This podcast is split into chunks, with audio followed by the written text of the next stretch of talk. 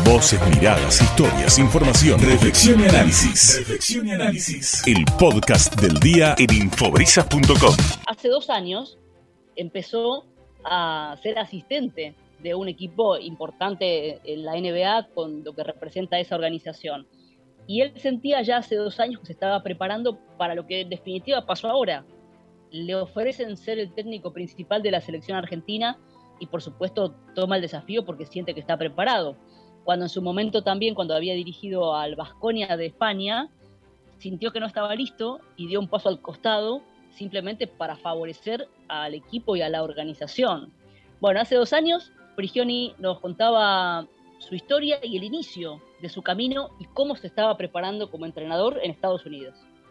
Sí, la verdad que estoy contento. Para mí eh, estoy inmerso en un proceso de formación, ¿no? Como entrenador, más allá de que jugué hasta los 40 años casi, eh, es como que tengo mucho en la cabeza y, mucho por aprender y por organizar, eh, por prepararme, así que estoy en ese proceso y bueno, con ganas de, seguir creciendo, tengo mucho, mucho por recorrer, mucho por aprender y, bueno, me lo tomo de esa manera y, disfrutándolo al mismo tiempo. La NBA es el mejor lugar para trabajar en el mundo del básquetbol, en, el mundo, así que feliz de poder tener un, lugar en una franquicia.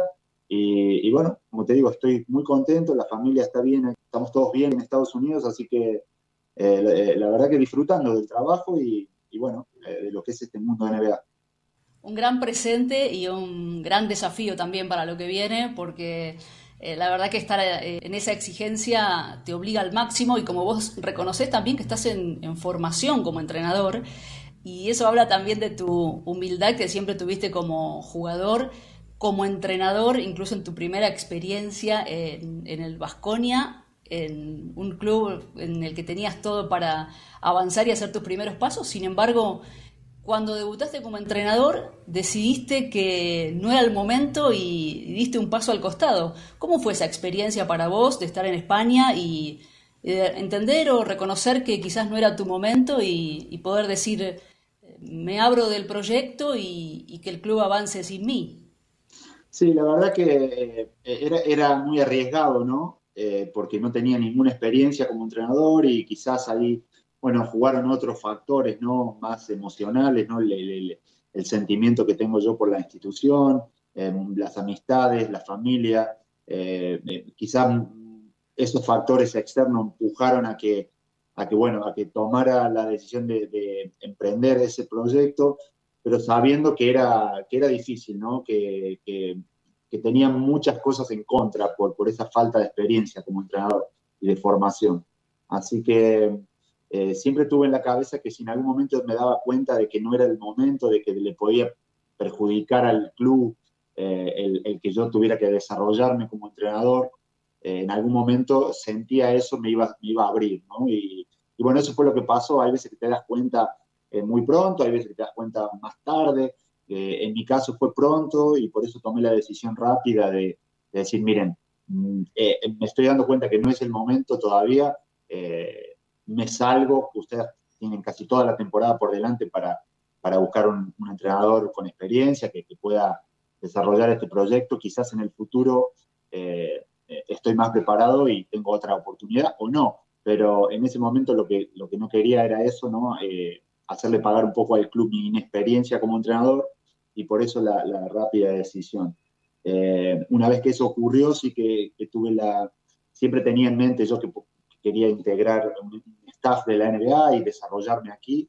Así que, gracias a Dios, pronto se, dio esa oportunidad en Brooklyn y, y, bueno, y quizás ahora sí que estoy empezando eh, esta carrera como entrenador de la manera que, más eh, la había imaginado y que más me, gusta, ¿no? Porque eh, me permite desarrollarme dentro de un staff grande. Qué bueno, qué bueno, Pablo. No siempre pasa que un entrenador da un paso al costado y, decide avanzar por otro lado. Bueno, vos se te dio que mm, pudiste desembarcar en la NBA y mm, cómo fueron esos primeros tiempos cuando empezaste a dar cuenta que del otro lado del mostrador, ya dejando tu carrera como jugador, tenías que mm, adaptarte a una nueva mecánica. Y en Estados Unidos, un, país en el que ya te habías adaptado como jugador, pero ser técnico es otra cosa y asistente técnico integrando un grupo de trabajo también. Sí, eh, mira, una de las cosas que más disfruto del trabajo es, eh, y que extrañé cuando dejé de jugar los, pocos meses que estuve sin hacer nada, fue el sentirme parte de un grupo, ¿no? Eh, no sé, toda mi vida fui parte de un equipo, en ese caso jugaba, pero era parte de un equipo, de un grupo, de una organización. un poco lo que extrañé cuando dejé de jugar fue eso, ¿no? El, el no ser parte de algo, ¿no? De decir, bueno, vamos a, a, prepararnos para ganar este partido o para hacer esta temporada entonces, el, volver y incorporarme en, un staff de la NBA que, son, que es un staff grande, no son muchos entrenadores, eh, el cuerpo médico, aquí son muy grandes, somos de repente 30, 20 y pico personas entre, entre entrenadores, front office, eh, performance staff, médicos. Entonces, eh, a mí me gusta mucho eso, ¿no? El ser parte, ¿no? El ser uno más no sé, como, como jugador disfruté mucho siempre eso y ahora también lo disfruto el ser parte como entrenador. Eh, intento hacer lo que me toca y mi parte de la mejor manera, eh, intento esforzarme por, por, ser mejor en lo que yo hago cada día y, bueno, eh, e, eso hace que, como te decía antes, disfrute el, presente que ahora, que ahora tengo en, en la NBA, en este equipo. Seguís estando dentro de la gran organización de la NBA, pero en su momento todo jugador quiere llegar y seguramente parece algo inalcanzable. Y vos eras una estrella en Europa y en la selección argentina ya consagrado cuando decidiste desembarcar como jugador a los 35 años y calzarte el saco de novato cuando en realidad eras un veterano consagrado. Eh, eso habla a la distancia, ya que pasaron unos años. ¿Cómo lo viviste? ¿Te hicieron sentir que eras un rookie, que eras nuevo, que recién llegabas? O de alguna forma también se respetaba tu trayectoria en la NBA cuando estabas recién llegado como nuevo a los 35 años? No, mira, la verdad que, bueno, primero yo nunca, obviamente, nunca me sentí un rookie porque me sentía más viejo que rookie. Eh, entonces, eh, nunca, nunca me sentí un novato. Y, yo creo que, mira, es curioso, pero sentí muchísimo respeto, muchísimo respeto de entrenadores, de, de general managers, de los propios jugadores de la liga, ¿no? Que decían, eh, a ver, este es medio viejo, pero juega, pero sabe, es inteligente, sabe jugar. Entonces, eh, sentí mucho respeto de mis compañeros, sin duda, pero también de rivales, ¿no? Eh, eso me hizo, me hizo muy bien, me hizo muy bien a mí como persona el, y el darme cuenta que podía competir con ellos más allá de mi edad. Eh, los, los, cuatro años que jugué estuve siempre en la rotación de los equipos que jugué, con minutos, eh, con buena cantidad de minutos para mi edad eh, y siempre produciendo. Entonces, yo siempre tenía un poco el miedo de venir a la NBA y de repente no jugar, estar fuera de la rotación, sentado en el banquillo. Eso, eso me, me atemorizaba un poco porque no, no, sirvo para, para ese rol. Nunca, siempre, yo siempre quería estar dentro de la cancha, ¿no? Entonces, eh, el, poder jugar con ese rol, eh, obviamente con menos minutos, porque aquí la NBA ya vine mayor y tenía otro rol comparado con Europa, pero siempre ser parte de la rotación y jugar, eh, eso me, la verdad que fue, es la mayor satisfacción y quizá hoy mirando para atrás, ya retirado, hay veces que digo, ¿cómo, cómo puede haber pasado eso? No? Hay veces que no lo puedo creer que haya pasado eso. De, encima es difícil porque no me puedo comparar con, con nadie. O sea, eh, lo que vos decís, sí, soy el, rookie más viejo. Eh, el, que me sigue, digamos, creo que tiene 32. O sea, tres años. Tres años es una burrada, es mucho. ¿Entendés? No es que había otro con 34 y medio o también con 35, y vos decís, mira, ese otro también vino con esa edad y jugó cuatro años en la. Eh, en rotación constante y jugando minutos. Entonces no tengo con quién compararme en eso y hay veces que no, ni me lo creo. Digo, ¿cómo puedo haber hecho eso? No, no puedo creer. Eh, entonces me da mucha satisfacción, obviamente. Ahora en el momento no lo, no lo analizaba, en el momento no lo pensaba, solo estaba enfocado en, lo que tenía que hacer ese día y en el siguiente juego y tal. Pero ahora sí que desde fuera lo, hay veces que lo pienso y, y bueno, eh, creo que es un, poco un fruto también al, esfuerzo, a la, a la, profesionalidad con la que siempre me he tomado mi, carrera eh, y, bueno, creo que es un regalito que me ha hecho el, básquet. Sí, pero además cumpliendo un rol y justamente, ¿no? Demostrando que eh, se puede jugar con la experiencia, además en un torneo que es muy físico y el atleticismo también cuenta, pero vos podés demostrar que no solo tu trayectoria, sino tu cabeza y tu cerebro, tu lectura de juego, es un aporte necesario para una liga súper competitiva. Cuando tomaste la decisión, ¿sentías que arriesgabas o, o lo tomaste como una gran oportunidad que no podías desaprovechar? No, la verdad sentía que arriesgaba mucho y tenía muchas dudas cuando tomé la decisión. De hecho, ese primer año eh, que vine, eh, me acuerdo que la opción que me ofrecía Nueva York era dos años eh, y yo le dije que no, que prefería uno solo porque tenía dudas, realmente no sabía si iba a ser capaz de, competir con esta gente, con estos chicos tan atléticos. Pero, pero bueno, lo que decís vos, mi juego siempre se destacó por, por eh, mi toma de decisiones, mi, lectura del juego, eh, mi manera de jugar más eh, poco egoísta, ¿no? siempre pensando en los compañeros, en el equipo. nunca necesité de, buenos números ¿no? para destacar, de hacer muchos puntos o de hacer... Mi, fortaleza en el del juego era otra, ¿no? Era el impacto que yo podía tener en el juego, no sé, tomando decisiones de qué juega el equipo, a quién le hago llegar el balón, cuándo. También anotando en algún momento puntos importantes, ¿no? Cuando había que hacerlo, pero, pero nunca necesité de, mirar la estadística y decir, bueno, Pablo hace estos numerazos. No, mis números siempre fueron correctos, muy, por decirte, discretos, pero el impacto que yo podía tener en el juego era, era grande, haciendo otras cosas y eh, eso lo pude tener también aquí en la NBA, ¿no? en los cuatro años que jugué. Seguro, por supuesto. ¿Y qué recordás, así como decís que, todavía si lo pensás no podés creer lo que pasó, que llegaste a los 35 años a debutar en la NBA? De momentos que mm, te tocó vivir en esos años que estuviste como jugador, bueno, en el Madison Square Garden, ¿no? Un templo del deporte mundial. Habrás vivido situaciones que, quizás hoy las pensás y, no las puedes creer, ¿no? Vos como protagonista ahí, o alguna vez que la gente corrió tu nombre. Son cosas que en la vorágine de, de vivirlo en el momento, quizás no, no te das cuenta de lo que realmente significa.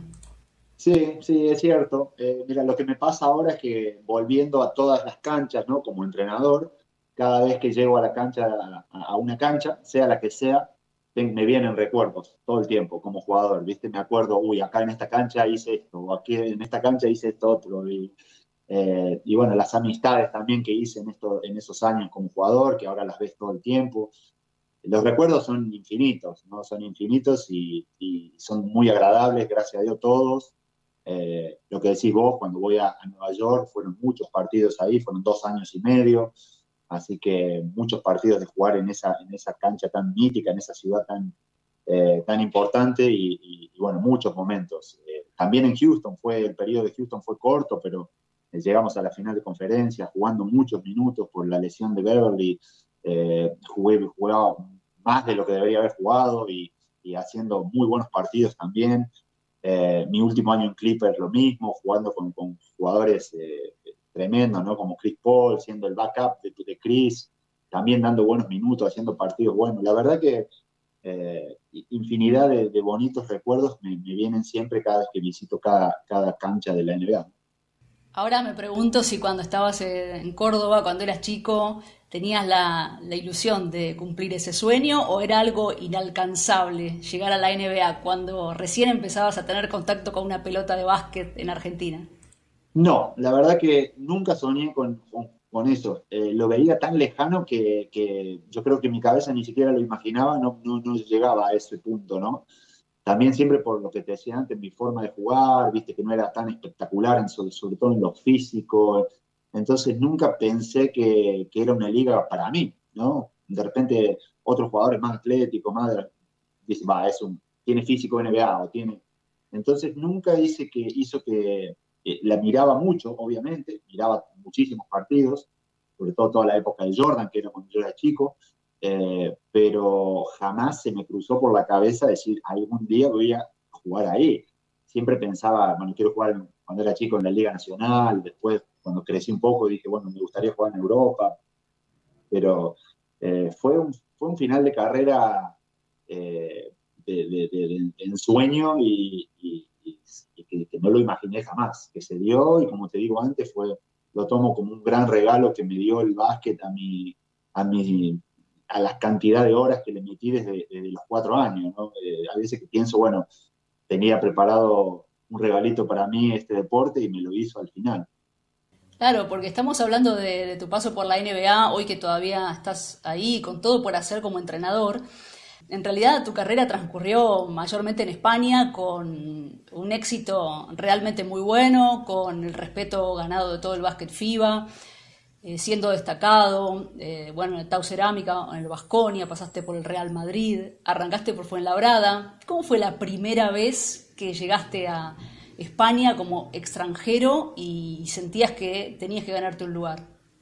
Mira, el, tema, el tema de Europa siempre eh, me empezó a, dar vuelta en la cabeza cuando, cuando tenía 17 años que fui a jugar a Ramallo, a, jugar a un provincial y una liga B, muy abajo. Eh, ahí vivía con un par de, de, compañeros, ¿no? Vivíamos todos en una casa y uno de ellos tenía la mamá que vivía en Italia. Entonces él los veranos a veces iba a Italia a ver a la mamá, volvía. Y, él fue el que me dijo, vos por tu apellido podrés, eh, si averiguás, se puede sacar el pasaporte italiano y eso te permite, viste, poder jugar en Europa, en cualquier, porque había salido la, ley Bosman y entonces yo me quedé, eso me quedó dando vuelta en la cabeza y empecé a hablar con mi viejo, che, eh, ¿por qué no empezamos a averiguar esto, los papeles y tal?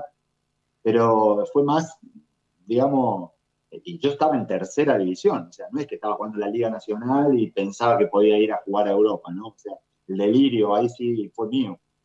Eh, pero sí que, que, eso me despertó la curiosidad. Poco a poco empezamos a buscar eh, eso, mi, papá empezó a buscar papeles y tal, pero tardamos casi entre tres o cuatro años en conseguir todos los papeles. Ya en ese tiempo, cuando los conseguimos, yo estaba en obras, y entonces, eh, bueno, ahí el GM de Fuenlabrada me invitó a, a, una liga de verano, que fui y bueno, fue bastante bien, ganamos esa liga de verano, que tenía un nivel bueno, eh, ya se dejaron de hacer esas ligas de verano en España, pero, y bueno, a partir de ahí me, se me abrió la posibilidad de ir a, Fuenlabrada y eh, nada, eh, ahí sí que te digo que fue un sueño, porque eso sí que un poco empecé a soñarlo en el momento que pensé que podía tener la, la ciudadanía y que podía jugar en Europa. Eh, eso sí que fue un poco cumplir un sueño, el ir a, jugar a España. Y se puede decir que, si miras para atrás, el, mejor momento de, tu carrera o quizás el que más disfrutaste tiene que ver con haberte encontrado con Luis Escola en el equipo, por ejemplo, en, esa época, en ese momento. Sí, la verdad que sí. Eh, bueno, después de, estar un par de años en Polabrada con poco protagonismo, tenía un base por delante más veterano y era un equipo chico, viste, los equipos chicos tienen rotación más corta, un partido por semana, no, no, no pude seguir mi crecimiento en esos dos años de Fuenlabrada, lo que me hizo bajar a la Liga LEV, y yo te, te diría que ese, eh, el bajar a la Liga LEV y encontrarme con Julio Lamas en Alicante fue el primer gran paso ¿no? para mí, porque, porque, bueno, ese año ascendimos, ganamos la Copa del Príncipe, al otro año en ACB ya con Alicante metemos en playoff, ganándole a todos los los equipos grandes de la liga. Eh, y, bueno, Julio me empujó mucho, me, hizo crecer muchísimo como jugador. Entonces, ese fue mi gran paso, eh, primer gran paso en España, eh, lo cual me preparó para, para poder ser parte de un equipo grande. Y ahí sí, como decís vos, el encontrarme con Luis, con Chapu, en, en, Vitoria, bueno, ahí creo que empieza mi, la parte más, digamos, sólida y donde más crezco como jugador, ¿no? Mi etapa de Vasconia es, es, el prime mío como jugador, eh, jugando muchas temporadas ahí, siete creo, eh, con, bueno, con muy buenos resultados a nivel, a nivel colectivo, a nivel individual y, bueno, eh, si tengo que decir el, equipo más con el que más me identifico en toda mi carrera, tengo que decir Vasconia sin duda, ¿no? es, es, va a ser mi equipo de, de siempre, ¿no? Claro, claro, bueno, justamente ahí donde empezaste como entrenador también y, seguramente volverás, no sé, quedará el capítulo abierto para más adelante, ya lo veremos. Y en ese momento ya empezabas a, mirar a la selección argentina porque ya habías tenido tus oportunidades hasta que, bueno, se abrió la chance ya en, en torneos más importantes como un mundial en el 2006 en Japón, venía Alejandro Montequia antes, estaba todavía Pepe Sánchez, digamos, esto yo, vos ya lo, lo venías soñando, lo, deseabas o lo ibas viendo tranquilo de acuerdo a cómo se daba, porque eh, tu nombre era una posibilidad siempre hasta que se dio y eh, bueno, en, en, el recambio que se fue dando fuiste la pieza perfecta para esa continuidad, ¿no? Sí, la, la selección, la verdad que en, en principio la, la, disfrutaba de verla, más de afuera, creo que tenía jugadores, eh, sobre todo en mi posición, que estaban ellos en su prime, en su mejor momento, y era difícil poder tener un lugar, venían de, un proceso de muchos años juntos, entonces yo sabía que estaba jugando a un nivel muy alto, en Europa lo estaba haciendo muy bien, y sabía, sabía que tenía el nivel, pero, pero era difícil el poder... Eh, sacar a uno de esos jugadores, ¿no? Porque, por lo que te decía, la importancia que ellos tenían en el nivel que estaban jugando. Entonces era cuestión de tener paciencia, ¿no? De tener paciencia, esperar y, y como decís vos, en el Mundial de Japón, eh, eh, ya no va y ahí se abre una, un espacio en la posición de base y, y, empiezo a ser parte de ese primer equipo, ¿no? Al año siguiente ya, en 2007, tampoco está Pepe y ahí es como que me queda todo el espacio para mí, ¿no? Y, y bueno, eh, lo disfruté mucho del 2007 al 2014 que me dejé de jugar. Eh, fueron, fueron unos años de todos los años ser el base de referencia. De repente fueron cambiando un poco los, los bases reservas míos de la, de, la, de la selección en esos años, pero, pero también eh, los disfruté de manera increíble, ¿no? Sobre todo torneos tan importantes, ¿no? Como, como el de Las Vegas, que clasificamos a Beijing, el propio Beijing ganando la medalla, el de Mar del Plata. Bueno, fueron muchos torneos, ¿no? Que, que los disfruté, nada.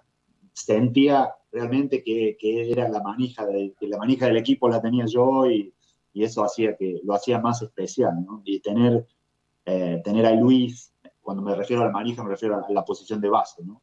Eh, teniendo eh, a Luis, a Manu, a Carlos, a Chapu, a todos los chicos que, que, seguían de, esa, de los que habían ganado el oro en, en Grecia, fue, eh, nada, Fabri, fue una, fue una experiencia increíble y, y nada, también infinitos recuerdos, todos muy buenos.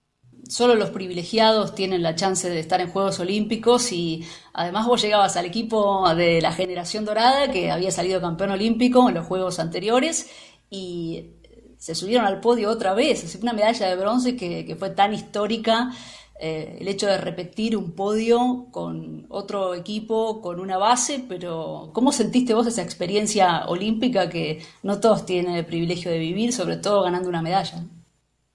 Mira, eso fue, eso fue, te digo que ganar la medalla esa puede haber sido el, el, el momento de mayor felicidad en toda mi carrera. ¿no? Eh, desde el momento que ganamos el partido con Lituania, nos vamos a la villa a cambiarnos, a agarrar bolsos y tal, y volvemos a buscar la medalla mientras se jugaba la final, eh, esas dos horas y media, tres, hasta que nos ponen la medalla, bueno, te digo que eso eh, eh, lo tengo siempre muy presente porque creo que, ha sido el, momento, el pico de felicidad en mi carrera, ¿no? Como te decía antes, jugué hasta los 40 años, 23 de profesional, esas tres horas fueron el pico, Así que eso te resume lo que fue para mí Beijing.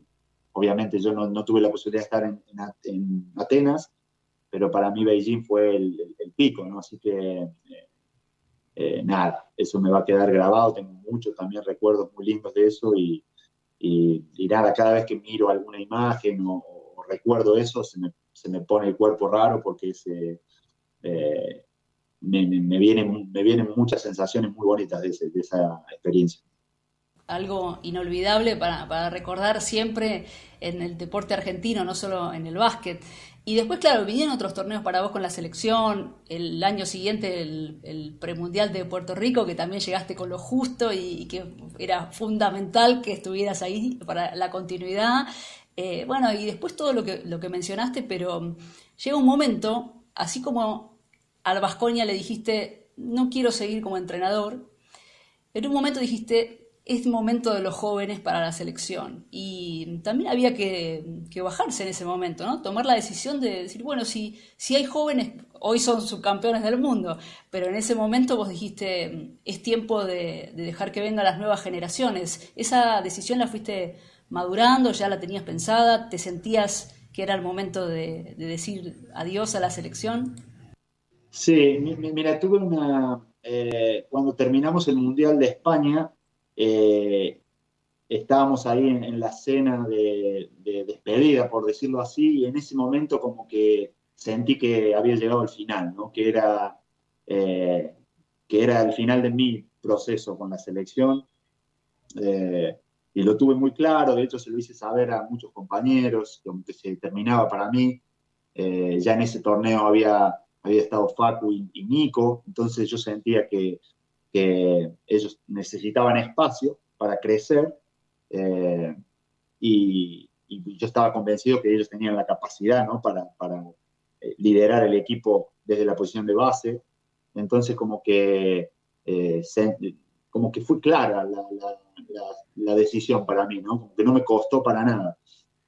También te digo que al año siguiente ellos el equipo clasifica para los Juegos de Río y antes de, ir a Río eh, yo había fichado con Clippers mi último año, iba a empezar mi último año con, en la NBA, y sí que tuve un momento donde eh, me, hubiera, me despertó, ¿no? decir, es otro Juego Olímpico, estaría bueno ir, pero, eh, pero bueno, prevaleció un poco lo que, el sentimiento que había tenido dos años antes, estos chicos habían ganado su clasificación ellos para ir a, a, a Río, entonces, eh, iba Manu también, estaba Carlos, sentía como que, eh, por un lado tenía muchas ganas, tenía ganas, me había despertado ganas de ir, pero al otro, al mismo tiempo, eh, sentía que tampoco yo era, podía ser tan necesario, ¿no? El, estando ya un Facu y un Nico con dos años más en la selección, con más experiencia, más maduros, teniendo a Carlos y a, a, Manu en el perímetro también.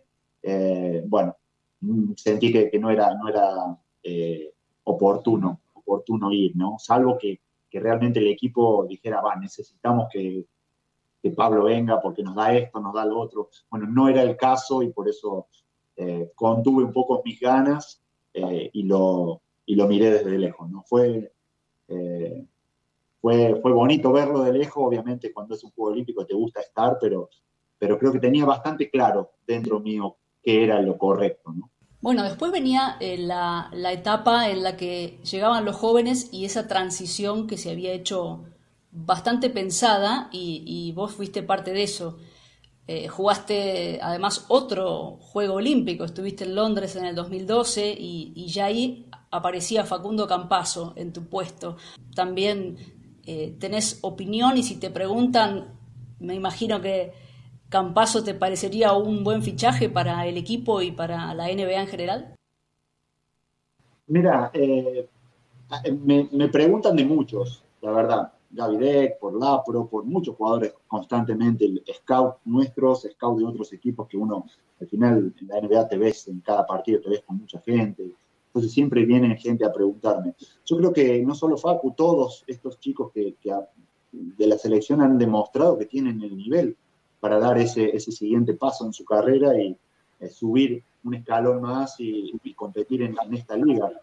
Eh, ojalá que se les dé, tanto a Facu como a los demás, ¿no? Eh, porque, el nivel lo tienen, ya, ya, lo tienen, ya lo han demostrado, lo han demostrado en, en el último mundial, compitiendo contra jugadores NBA, haciéndolo igual o incluso mejor que ellos. Entonces, me da la sensación que es cuestión de tiempo de que ocurra eh, y bueno, ojalá, si alguno puede terminar aquí, ojalá. Eh, sería fabuloso para mí poder eh, entrenar a, uno de ellos, sea Facu, sea cualquier otro.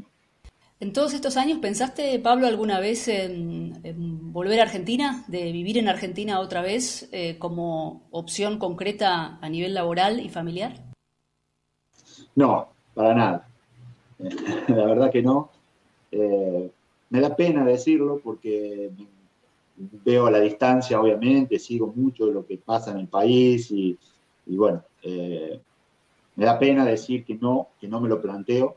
El hecho de haber vivido muchos tantos años fuera hace que, si tengo que elegir dónde vivir con la familia y tal, prefiero elegir, no sé, algunos países que tengan un poco más de estabilidad, ¿no?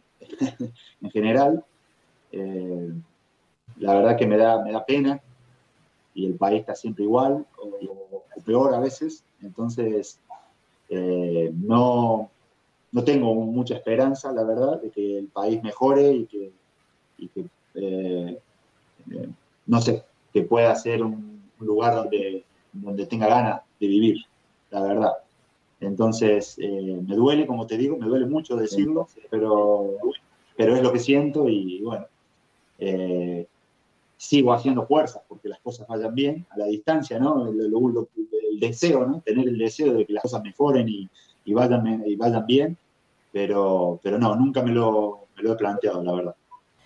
Y vos sabés que en este programa nos escuchan muchos argentinos en otros países que, están viviendo cada uno su experiencia de inmigrante que tiene que ver con el trabajo de cada uno eh, vos en el ámbito profesional del deporte seguramente estabas haciendo lo que querías hacer y, lo disfrutaste siempre, pero mm, en, algún momento te asalta la nostalgia o, eso ya lo fuiste dominando con el correr de los años?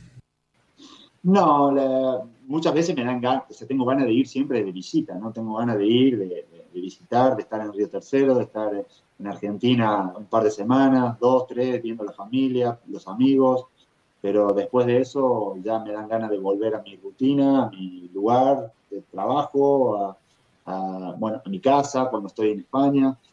Eh, la verdad que, eh, con esas dos, tres semanas de ir eh, tengo suficiente y cuando no voy por un tiempo largo sí que tengo un poco de ansiedad y ganas de ir, ¿no? de ir, de visitar, de estar, pero, pero bueno, siempre en ese contexto, ¿no? siempre en el, en, una manera más vacacional y de visitar a amigos y familiares. Seguro, por supuesto. Y por último, me gustaría que, mm, de acuerdo a tu experiencia, ¿qué, le dirías a, tus compatriotas por el mundo que, bueno, están viviendo su situación de, estar lejos de casa, pero también afrontando nuevos desafíos, tal como lo hiciste vos? Eh, hay una balanza que, a veces inclina para un lado y para el otro. Eh, si, si vos lo ves desde tu perspectiva, ¿Qué, le dirías al inmigrante argentino por el mundo? Mira, eh, la situación de cada uno es distinta. No puede haber gente que de repente no está en una situación muy cómoda, por más que estén fuera de otro país y extrañe mucho y tenga mucho deseo de volver a Argentina. Hay otros que de repente están súper cómodos están en una situación como yo, de repente que les gusta ir de vacaciones. Pero eh, no sé, yo el, hecho de haber vivido en tantos lugares diferentes desde que salí de Argentina, eh, llegado un momento, la otra vez lo escuchaba a Luis que decía en una entrevista como que él se siente más ciudadano del mundo, más que argentino ya, porque ha vivido en un montón de ciudades distintas, países distintos. Eh, cuando uno se acostumbra a eso, ¿no? ya es natural. Yo de repente ahora en Minneapolis estoy muy cómodo, me encanta, ¿viste? por más que hace frío en invierno, pero no sé, tiene la parte buena en algún punto. Eh, eh, no sé, es como que los que llevamos mucho tiempo fuera tenemos la habilidad eh, de adaptarnos muy rápido al entorno donde estamos, ¿no? Obviamente siempre ayuda si, si tenés unas buenas condiciones, ¿no? O un buen trabajo, bueno, eso lo, hace mucho más fácil todavía.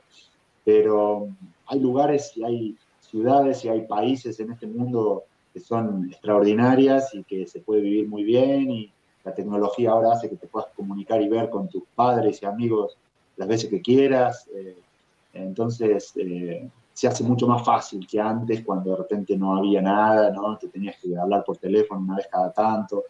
Eso te hace, toda esta tecnología te acerca mucho más a, tus familiares, tus amigos, así que eh, nada, que disfruten donde estén, ¿no? Y, eh, que, disfruten y que vivan la vida lo mejor posible, es lo único que se puede, y que hagan fuerza porque las cosas en, nuestro país eh, mejoren, avancen, eh, el mundo avanza a una velocidad vertiginosa y ojalá que Argentina no se quede atrás. Gracias Pablo por el mensaje, por la charla y bueno, además vos tenés el perfil que es todo lo contrario al argentino típico que se ve en el exterior, ¿no? Eh, tenés perfil bajo, sos humilde, eh, querés pasar desapercibido y eh, toda la gente te recuerda con cariño y con respeto por lo logrado y eh, a veces es como la, contracara del estereotipo del argentino. Y eso para nosotros es, un orgullo, es bueno ver que, has logrado todo lo que hiciste en tu carrera siendo así. Y, además habiendo tenido el privilegio de representar a la selección argentina, consiguiendo cosas importantes, creo que como deportista y como persona sos este, un orgullo y, y que sepas que te estuvimos mirando todo este tiempo, que los argentinos sabemos que, tenemos un, compatriota que ojalá no sea ahora el único argentino en la NBA y que, siga logrando cosas desde, desde tu lugar y sin querer llamar demasiado la atención, has logrado cosas muy importantes. Te agradezco tus palabras y, bueno, nada, fue un placer compartir este rato con vos y, nada, te deseo el mayor de los éxitos en, en este ciclo también. Muchas gracias, Pablo. Un gusto. Saludos a la familia. Bueno, Florencia, besos, que ande bien. Hasta luego. Pablo Prigioni era el momento de conocer su historia, sabiendo cómo piensa, cómo se preparó para ser entrenador hoy al frente de la selección argentina de básquet. El equipo está jugando acá en Brasil, en la ciudad de Recife, donde estamos nosotros. Ya ganó su primer partido, Prigioni como entrenador ante Islas Vírgenes ayer y esta noche a las 20.10 juega ante Puerto Rico. En este programa conocimos su historia, su camino además como inmigrante, como jugador, cómo inició su carrera en el exterior jugando en España con pasaporte italiano, cómo llegó a ese gran momento de compartir equipo con Luis Escola, sobre todo con una sociedad que fue tan exitosa como recordada, Escola Prigioni, jugando en España. Y después, bueno, vino ese gran regalo final para su carrera que fue coronar debutando en la NBA a los 35 años, para ahora meterse de lleno ya en su carrera como entrenador, primero integrando un cuerpo técnico, como todavía lo hace y lo va a seguir haciendo, más allá de su cargo en la selección argentina, seguirá trabajando para la NBA en Minnesota, viviendo en Minneapolis, y hoy es el jugador que tiene, eh, el exjugador que tiene la responsabilidad de ser el entrenador principal de la selección argentina de básquet. Pablo Prigioni, que vive en Estados Unidos, que trabaja en la NBA y que aquí en Brasil buscará con éxito tener su primera experiencia en la selección mayor y con la idea, por supuesto, de mm, generar una identidad de juego y de permanecer mucho tiempo en el cargo con una idea de trabajo que se viene manejando desde hace tantos años.